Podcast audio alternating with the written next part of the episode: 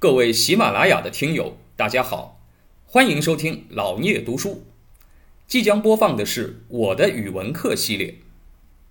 语文是我们最熟悉的课程，曾经让我们又爱又恨。现在就让我们一起来重温语文课，吐槽语文课。啊，前面太平那么久，盛世那么久，一分钱没拿到，对吧？什么官也没做到。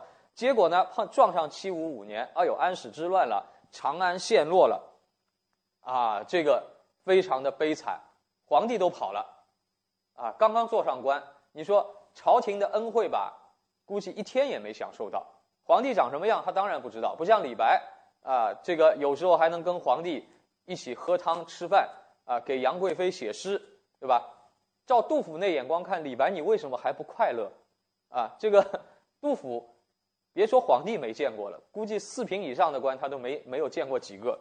那么，他在这个长安陷落以后，乱兵啊占领首都，他在流亡当中还被俘虏过，啊，被俘虏还关了一两年啊。那么，然后啊逃出来啊，终于逃出长安。两年以后啊，然后跑到了肃宗那里啊。我说了，那个时候呢，唐玄宗已经退位了，肃宗继位，啊。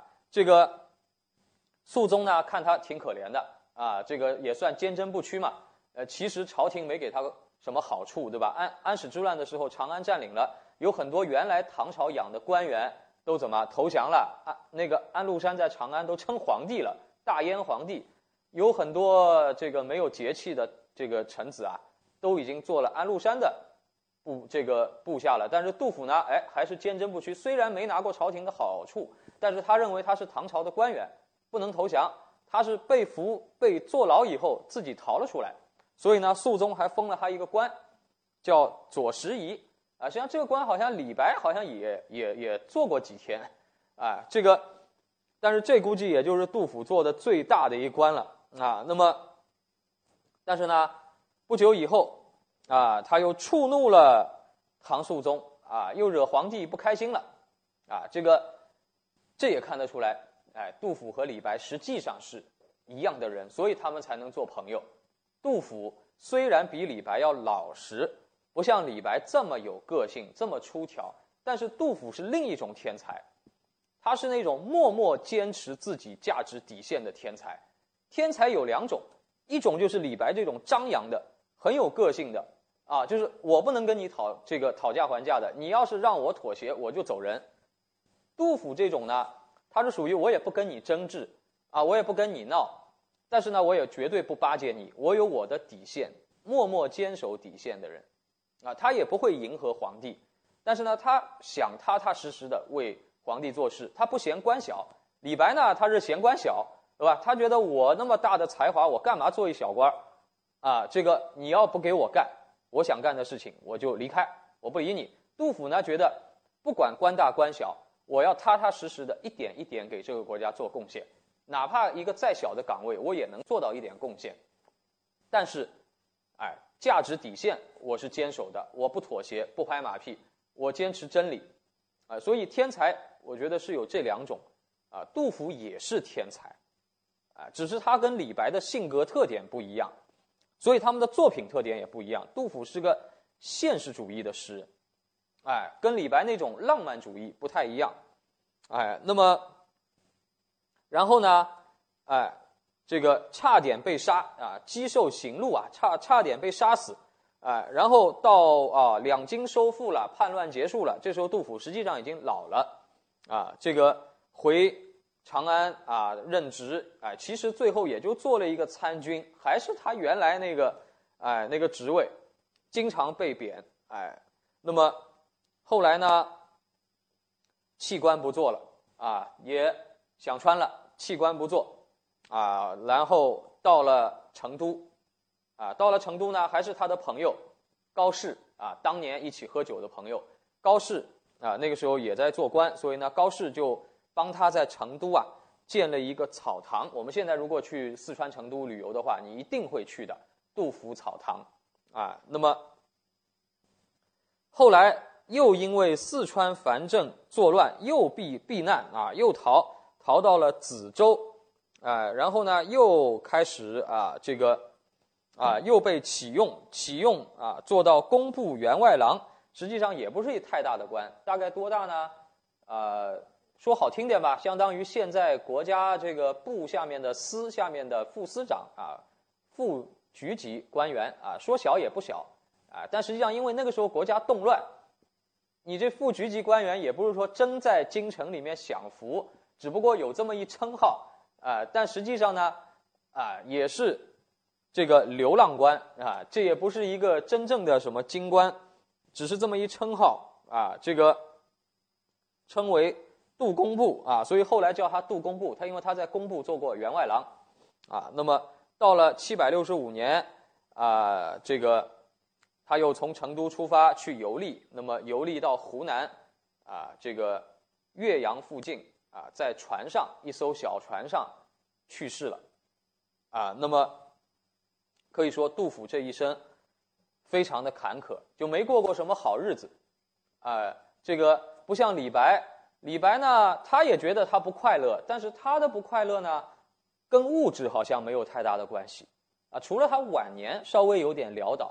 但他绝大多数的一生当中，没有什么物质生活上的压力，啊，所以李白的那种啊忧愁是在那种很啊很豪放的啊这种背景下，将忧愁寄托在里面，啊，你说如果普通没心没肺的人吧，你过李白那种生活，你已经觉得很开心了，啊，这个物物物质生活享受不成问题，但是杜甫这种呢，是切切实实的。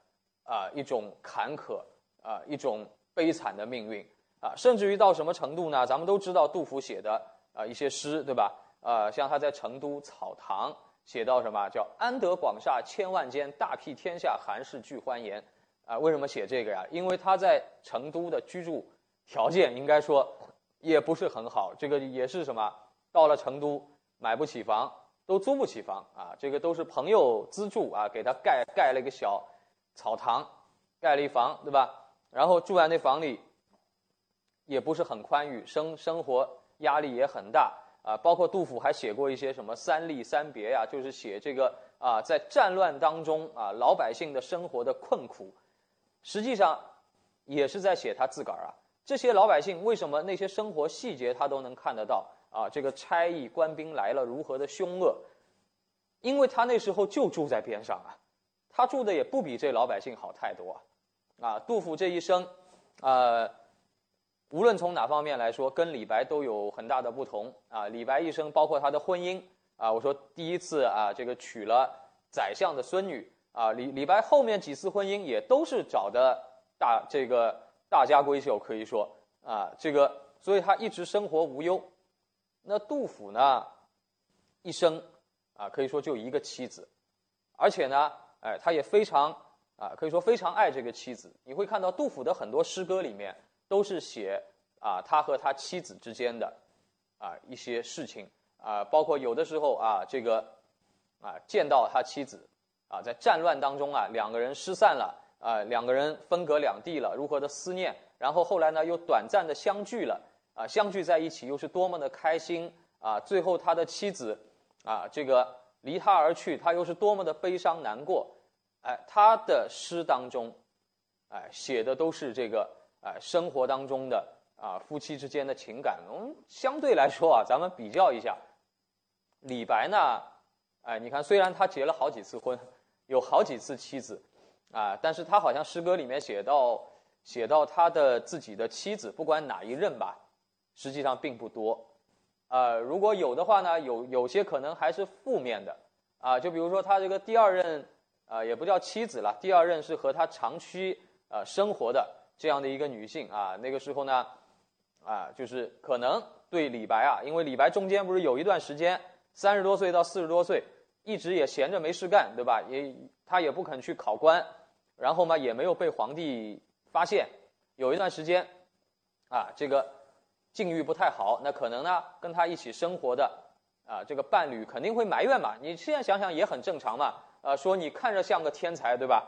啊，这个最后实际上，哎，看看你之前觉得你是大才，别人也这么夸你。哎，看看你当年的同学，啊，一个个都啊当总经理了，评上教授了，当上局长了，哎，你还一毛钱都不是，对吧？还赖在家里，天天在这喝酒写诗，窝囊废嘛。这个妻子肯定会说你的。哎，李白后来写了个什么东西啊？李白后来就是写首诗教训他这个老婆，啊，他说什么？仰天大笑出门去，我辈岂是蓬蒿人？什么意思啊？就是你看扁我，对吧？他什么时候写这诗呢？四十一岁的时候被皇帝招进长安了，就临走之前，仰天大笑出门去，哈哈哈，对吧？以后他也就好像就再也没有见过对方。啊，他觉得你看不起我，对吧？你看不起我，好，你看现在皇帝找我了，啊，你拿着后啊后悔去吧。你这种普通人，鼠目寸光，哎，李白就是这脾气。杜甫呢，给你的感觉就是他是我们身边的一个啊一个非常用功的、努力的，而且呢，其实也很聪明的一个普通的读书人，从一个爱读书的少年。成长为一个有抱负的青年啊，然后对谁呢？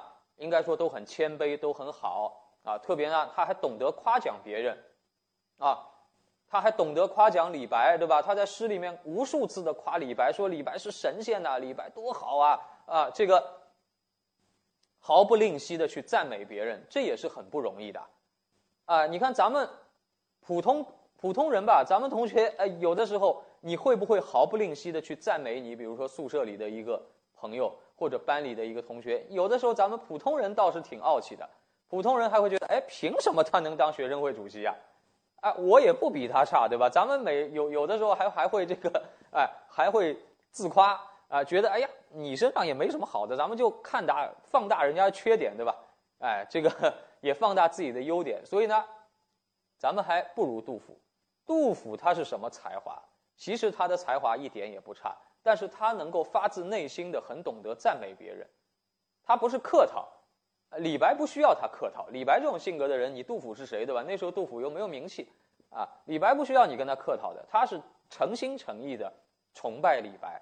虽然李白也就比他大了十一岁，啊，他是把他当成一个长辈在看的，啊。感谢您的聆听，如果您有任何问题想与主播交流，请在评论区留言。欢迎订阅本专辑，期待下集再见。